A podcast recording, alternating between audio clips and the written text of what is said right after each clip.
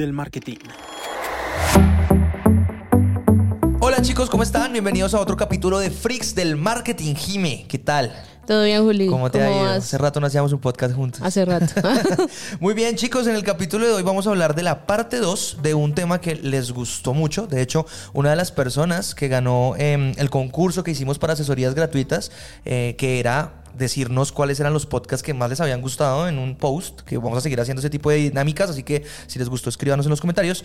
Eh, ganó diciendo que uno de los podcasts que más le había gustado era el de los triggers o los gatillos mentales, parte 1. Así es, y también es de mis temas favoritos, creo que eso también ya lo hemos mencionado, ¿no? Sí, y que existen claramente. muchísimos. La vez pasada, como para recordar un poquito, hablamos de los principales.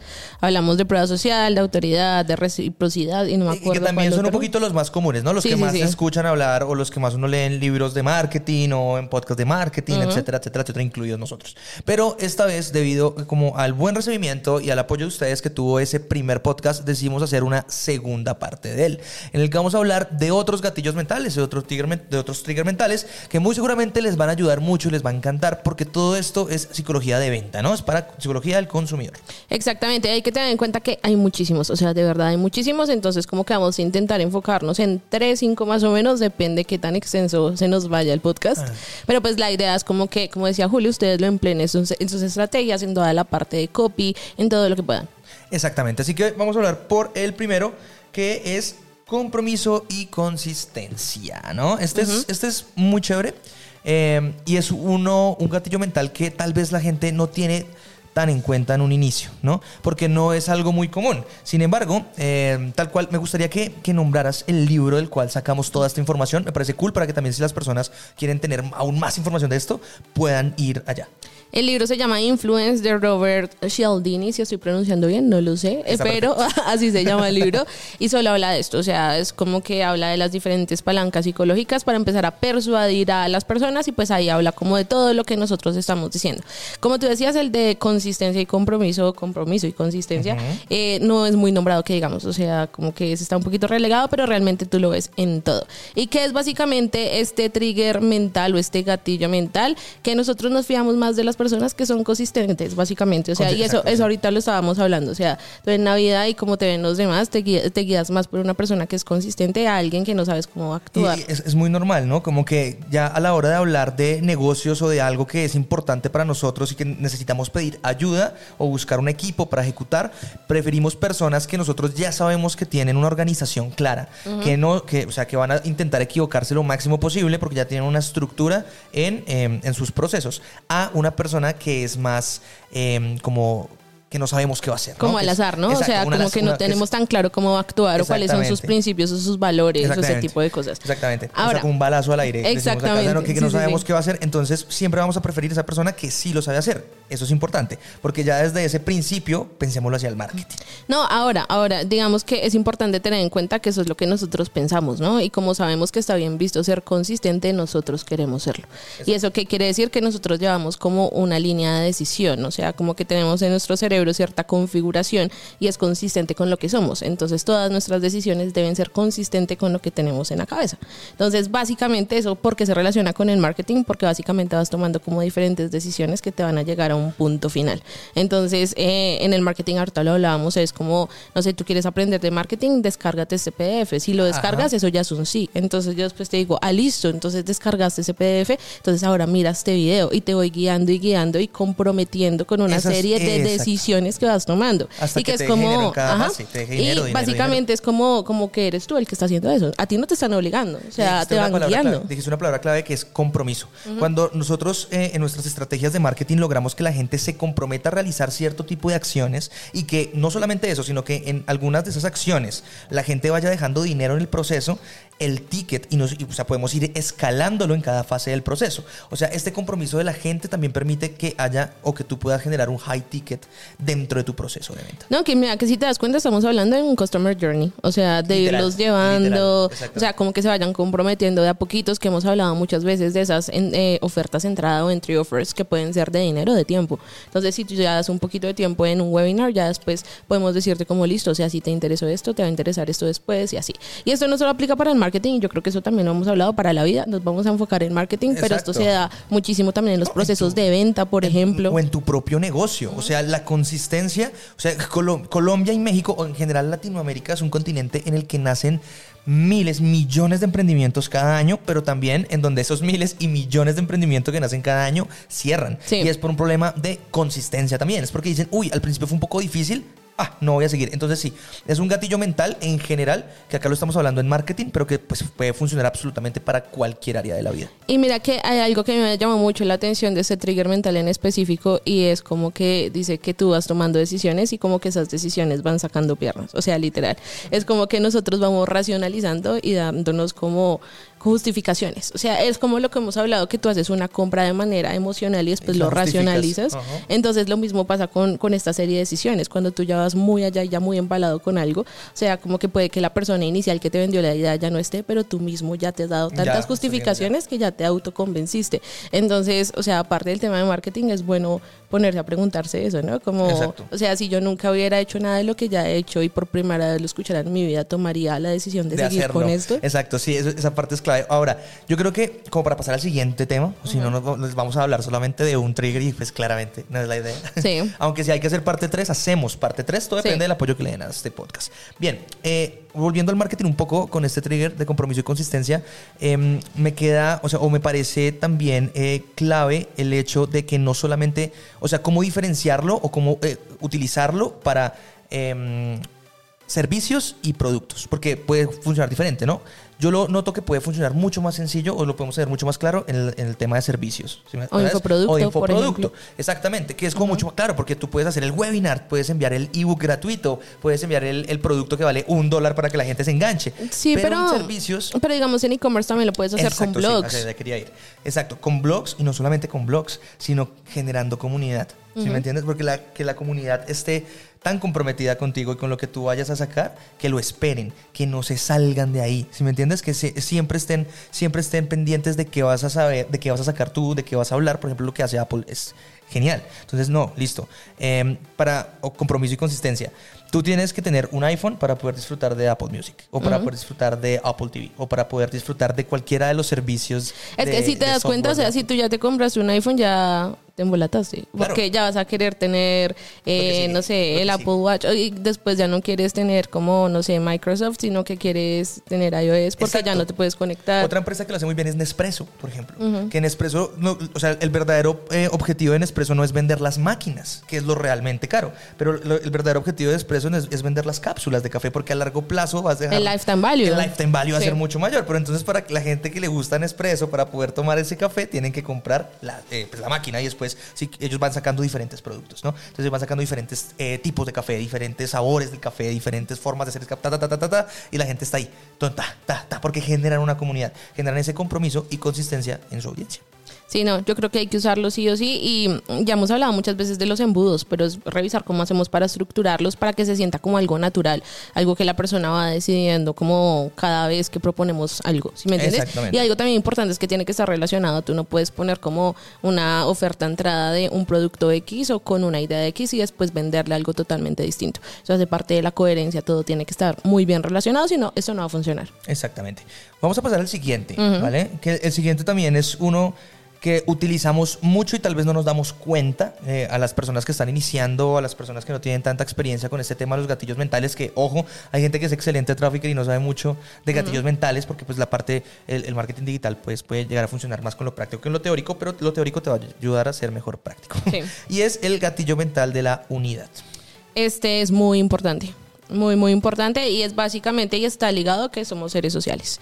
Entonces siempre vamos a dejarnos llevar pues por la comunidad. Entonces básicamente vamos a ser mucho más influenciables por personas que se parecen a nosotros, personas que pertenecen a comunidades como nosotros, personas que nacieron en donde nosotros nacimos, que tienen, eh, no sé, por ejemplo, la familia con el tema, como que compartimos sangre, eh, un montón de cosas. Exactamente, yo me acuerdo que hace, hace mm, más de un año, hace bastante tiempo, nosotros manejamos una marca, no sé si te acuerdas tú, que se dedicaba a venderle a argentinos por el mundo, Sí, literalmente. en Australia específicamente. Eh, eh, en Australia, no, pero yo me acuerdo que las campañas estaban en, en varias partes del mundo, ¿no? En Japón, Israel. Ah, bueno, sí, sí, es verdad. Y- Y, yo tenía esa marca, ¿no? Tú tenías esa marca, Sí. exactamente.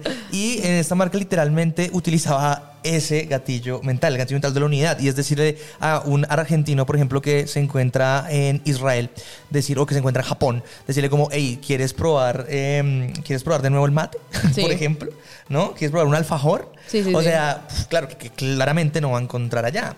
Entonces, esta marca lo que hacía era acudir a ese gatillo mental de la unidad o ese sentimiento de, uy, ¿cómo extraño mi país? ¿Cómo extraño pues, soy parte de algo y cómo lo extraño estando tan lejos que quiero que me traigan ese producto porque ese producto me va a hacer sentir mi país aquí en donde yo estoy, así esté lejos del país, que me parece que es un gran ejemplo para ejecutar Sí. el gatillo mental. Digamos, en el libro hablan de un ejemplo que es un poquito denso y es básicamente el holocausto. Entonces, eh, el, el ejemplo era básicamente que habían como 10 hombres en, en hilera y el guardia, el guardia siempre mataba al octavo, por ejemplo. Ok. Entonces, ese día llegó, los contó, llegó al octavo y mató al noveno. Entonces, era como, Claro, marica, ¿qué pasó? uy, uy, O sea, acá, acá algo extraño. Eh, El el caso es que después, o sea, como que se cuenta, o sea, como que el guardia no lo mató porque lo reconoció y venía Ah, de la misma ciudad de la que él venía. Entonces es como, uff, qué heavy, ¿no? O sea, Sucede mucho con eh, como las, las, las, en todo país extranjero, más que todo pasa mucho con los latinoamericanos, porque los, los latinoamericanos son muy, eh, muy llevados hacia, hacia ese sesgo de la unidad. No, No, la familia, la comunidad. La familia, la comunidad. Entonces hay bastantes comunidades, por ejemplo, de eh, venezolanos en España, de peruanos en, no lo sé, en Italia. ¿no? Hay, hay cierto tipo de comunidades que, que, y de hecho, mira que me llegan muchos, muchos recuerdos a la cabeza de marcas que he asesorado que se dedican específicamente a eso. De hecho, eh, de hecho, en este momento eh, he asesorado una hace muy poco que lo que hace es trabajar o vender productos de un país en otro país, tal cual como lo que acabamos, lo que acabamos de hablar, ¿no? Y es bastante, bastante, no había pensado que es más común de lo que parece utilizar este gatillo. mm, claro. Es más común de lo que parece, aunque lo hemos enfocado mucho al tema del- de, la, de la unidad eh, de país. Está pasando ahorita, digamos, con el tema de la película Barbie, que lo está haciendo con la unidad de género, por ejemplo. ¿No? Que está llevando muchas mujeres a ver o estar pendientes hacia una misma película. Sí, bueno, es que es que ahí es, es complicado, ¿no? Sí, O sea, claro, por supuesto, pero es lo mismo, exactamente lo que están haciendo. O sea, la- lo- un hombre específicamente no va a pensar en sí a ver Barbie porque sí, ¿sabes? Está, Porque la película va dirigida hacia un, un género en específico, ¿sabes? Hacia el género de mujer, el género femenino. No, pues es que yo también creo que eso está como muy ligado con la infancia, ¿no? O sea, como que también todo el mundo, o sea, eso también creo que es un tema medio generacional, ¿no? Pero volvemos a lo mismo. Sigue, Sí, sigue estando en el mismo gatillo. Sigue Sí. estando en el gatillo de la unidad. Y funciona, y lo están haciendo mucho ahorita las empresas de, de juguetes, ¿sabes? También me acuerdo que salió hace muy poco la película de Lego, por ejemplo, que va dirigida también a, a ese público que creció con ese tipo de productos. Es que si hablamos de eso, también podemos hablar, no sé, por ejemplo, Rebelde ahorita, ¿no? Rebelde full tema generacional que acabó acá con, no sé, con taqui, bueno, no sé cómo En se dice, con Colo- boletería, claro, como Colombia no sé cuatro cuántos, cinco, cuatro. no, como tres fechas, no me acuerdo. Y ahí tienen muchos más conciertos en el resto de Latinoamérica y hay países que se molestaron muchísimo porque no fueron, como en. España, creo, o en Brasil, si mal no estoy. Sí. Entonces, cla- claro, porque va a, ese, a, esa- a esos 2000, ¿no? Esas que ahí que es hicieron los 2000. básicamente unidad por intereses, unidad por, por lo que a ti te gusta. Digamos, hay otro tipo de unidad que este también había hablado contigo y es como persuasion, que es básicamente personas que se dedican a lo mismo que tú. Entonces, sí, Smart Marketers, que para los que no saben es donde trabaja Molly Pittman y Ezra Firestone, que son muy buenos en marketing, te saca como una vaina de esto es lo que están haciendo, no sé, todos los marketeros en, no sé, en, en Estados Unidos. Entonces, decir como, ah, pues yo también soy marketera, yo también quiero hacerlo porque tengo que quedarme por fuera. Entonces, es también como que tú te dejas influenciar muchísimo por la comunidad, por lo que tú eres, por lo que te gusta, por un montón de cosas. Que creo que eso también, si te das cuenta, está muy ligado a la prueba social, ¿no? O sea, porque tú le copias es a las personas que se parecen a ti. Exactamente, o que han hecho algo parecido a uno y les funciona. En pocas palabras, esto te lo, lo habíamos hablado antes, es como hacer sentir, ahora hablándolo directamente desde el punto de marketing, de qué, qué tenemos que hacer nosotros como estrategas en marketing digital para generar ese sesgo, es hacerlo sentir parte de una comunidad. Sí, además es básicamente tener en cuenta eso, digamos, yo lo llevo mucho a los creativos, porque ya hemos hablado esto un montón de, de veces, pero hay que mostrar a personas reales, porque es que los creativos segmentan, entonces si tú muestras a un marketer como tú como yo, pues, te- o sea, el anuncio va a tener más probabilidades de que le paremos bola, ¿sí me Por entiendes? supuesto. No, si me van a mostrar por allá un man que está en un Lamborghini al lado de una piscina, porque pues sabemos que ya no funciona así, ya no es real. Exacto, Es lo que otro tipo de persona consumiría, pero nosotros que ya sabemos más o menos cómo esto funciona, ya decimos como, eso es pura Que ese Lamborghini fue alquilado. Sí. Eso no es de, eso no es de él. sí, exactamente. Exacto. Bueno, ese sesgo es súper importante y creo que se puede ligar a cualquier cosa. Ya hablamos de, aquí dimos ejemplos de edad, dimos ejemplo de comunidad, dimos ejemplo de género, dijimos ejemplo de país. O sea, decimos un montón, un montón de ejemplos. Así que lo que tienen que hacer ustedes es mirar cómo pueden utilizarlo en sus marcas o en sus negocios en específico o en sus proyectos para ejecutar este tipo de... Y, darle como mucho más caña, porque cuando uno es consciente de algo, lo puede utilizar de una mejor manera. Claro, igual yo creo que eso también va, como ya para finalizar acá un poquito, eh, o sea, eso se aprovecha mucho obviamente para nicharse. Digamos, tú sabes que a mí me gustan mucho los libros y pues como me la paso buscando esa vaina, es increíble todo lo que se mueve en el mundo de los libros. O sea, como que yo quedo como, uff, o sea, hay mucha gente acá en Colombia y en todos los países que se dedican netamente a eso. Yo no sabía, por ejemplo. Sí, claro, por supuesto. Y así mismo funciona con todo. A mí me gusta mucho el marketing que va enfocado a los nichos, porque creo que es más fácil hablarle, porque cuando tú ya sabes de qué, de qué está hablando tu comunidad o tu entorno, es más fácil entrar. Es que creo que eso está ligado a dos cosas. Por un lado, que tú no puedes venderle a alguien a quien no conoces, y por otro lado, em, que el que le habla a todo el mundo no le habla a nadie. Exacto, exacto. Bueno, Jiménez. Vamos a parar con este tema ya, porque si no, vamos a tener que hacer 10 capítulos de gatillos mentales. ¿Con cuál continuamos? Cuéntamelo. Bueno, acá tenemos varios. Podemos continuar con novedad, por ejemplo. Novedad. El, el, gatillo de novedad es, es, es muy bueno. Tú a, mí me gusta mucho como manejar el tema de la novedad, más dirigida hacia los públicos de remarketing. Una vez ya tenemos una audiencia, por supuesto, si están en frío, pues toca ser un poquito novedoso sí o sí para atraer eh, clientes nuevos. Pero este gatillo de novedad me, me gusta mucho. De, eh, por ejemplo, hay cosas que me gusta mucho decir como ejemplos de marcas con las cuales hemos trabajado. Por supuesto, no las, no las nombramos, pero sí una marca que trabajaba específicamente con plástico. Entonces hacía joyería específicamente con plástico. Y em, fueron de los primeros en hacer publicidad de un producto que ahorita está muy en tendencia, que son los Erkoff. ¿Qué pasa? Que al trabajar con plástico y al tener un producto como los Aircraft, que son productos de bajo costo y que cualquier persona puede utilizar, pues generaron una comunidad bastante amplia, ¿no? Bastantes ventas de ese producto económico, bueno y novedoso. Sin embargo, o sea, ya no va al tema de la novedad que quiero ir, sino que después se comenzó a testear con otros productos de, que complementaban ese producto principal, ¿no? Pero que ellos antes no vendían. Entonces, por ejemplo, y a esos mismos Serkov también comenzaron a hacer otras cosas, como por ejemplo agregarles joyas a, algo que antes únicamente era plástico. Entonces, si tú le habías comprado el primero que era de plástico, el segundo que venía con joyas era una novedad para ti. Claro. Y ahí había una posibilidad mucho más grande de generar una compra. Claro, es que, ¿sabes? Yo que, o sea, esto como lo veo un poquito, digamos, no sé, a mí me gusta mucho X marca. Entonces veo un anuncio y me gustó mucho y fui a la tienda y dije, como está chévere, todavía no me mata nada, pero está chévere.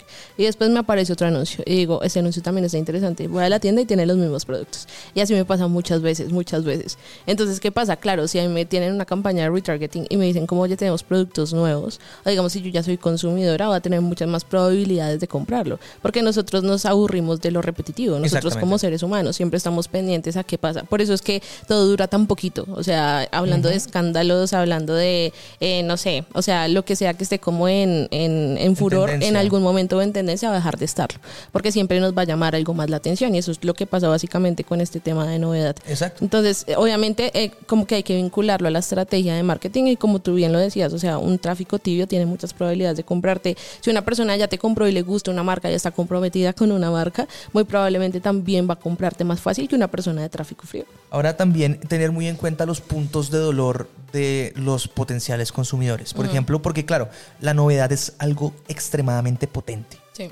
Pero así como es de importante y de potente, es extremadamente difícil de conseguir algo que sea realmente novedoso, ¿vale? O sea, como que la idea de la novedad está como, no, voy a hacer algo novedoso, vamos a hacer algo diferente y realmente simplemente lo que estamos haciendo es reencauchando o tomando ideas que ya existían para volverlo a hacer. Ser novedoso realmente es difícil. Por eso, en mi opinión, es un gatillo mental complejo de utilizar porque tienes que reinventarte.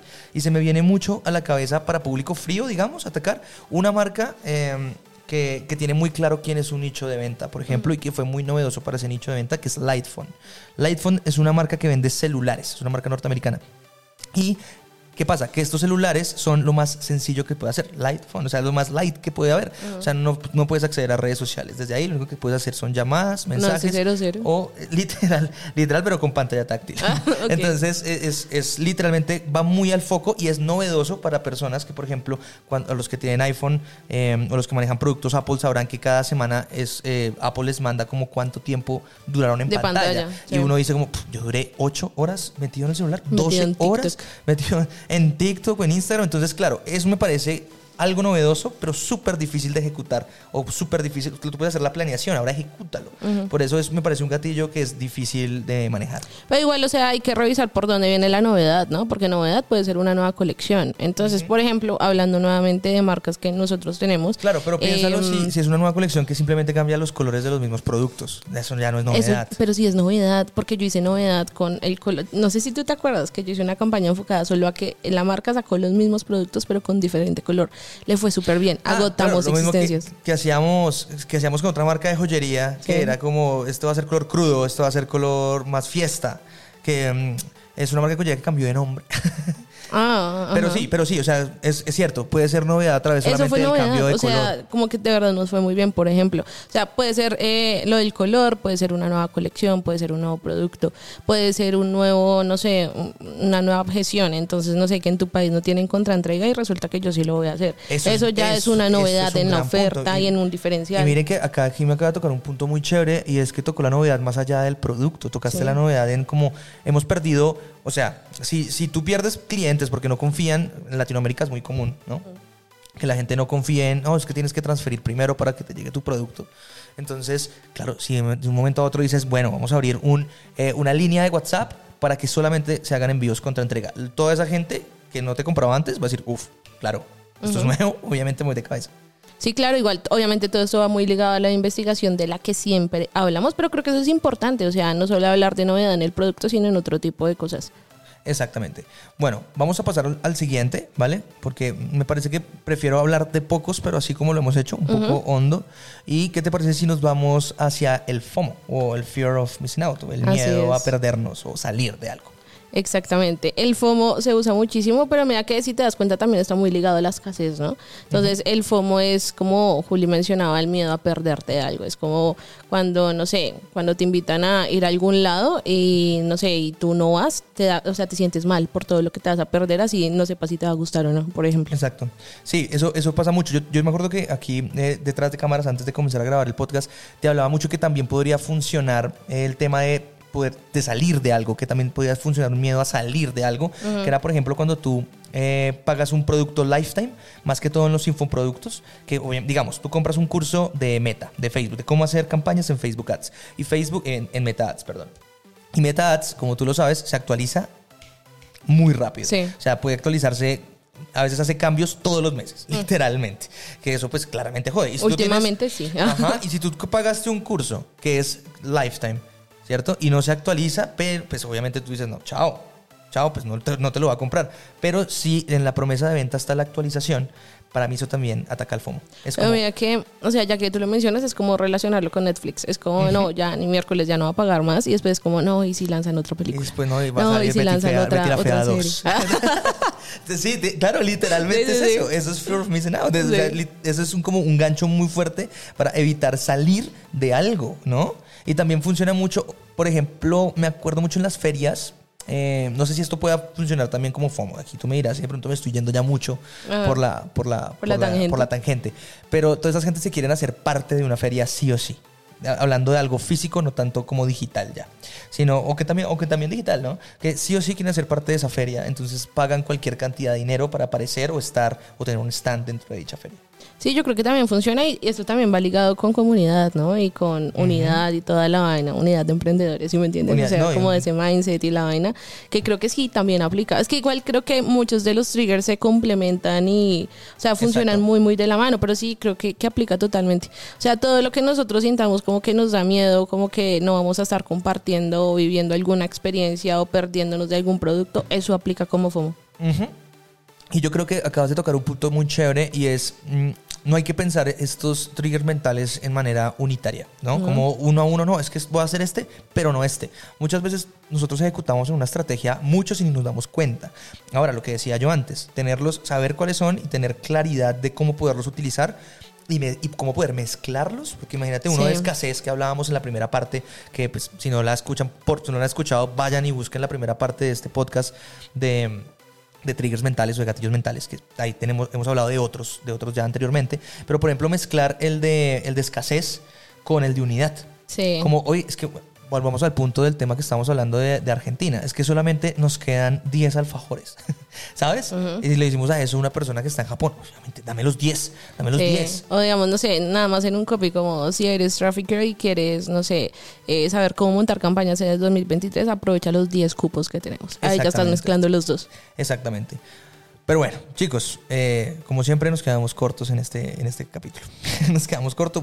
Puede que hagamos una tercera parte, todo va a depender como de la, del, del, de- del cariño que le den a este podcast. Jimé, ¿qué quieres decir para concluir?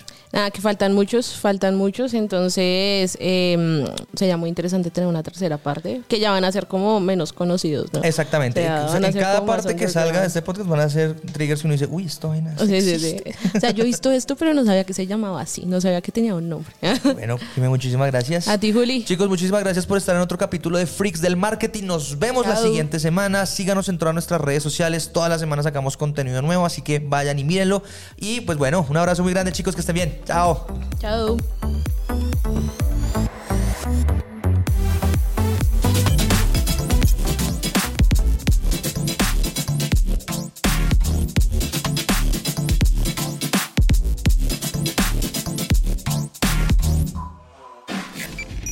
Freaks del marketing.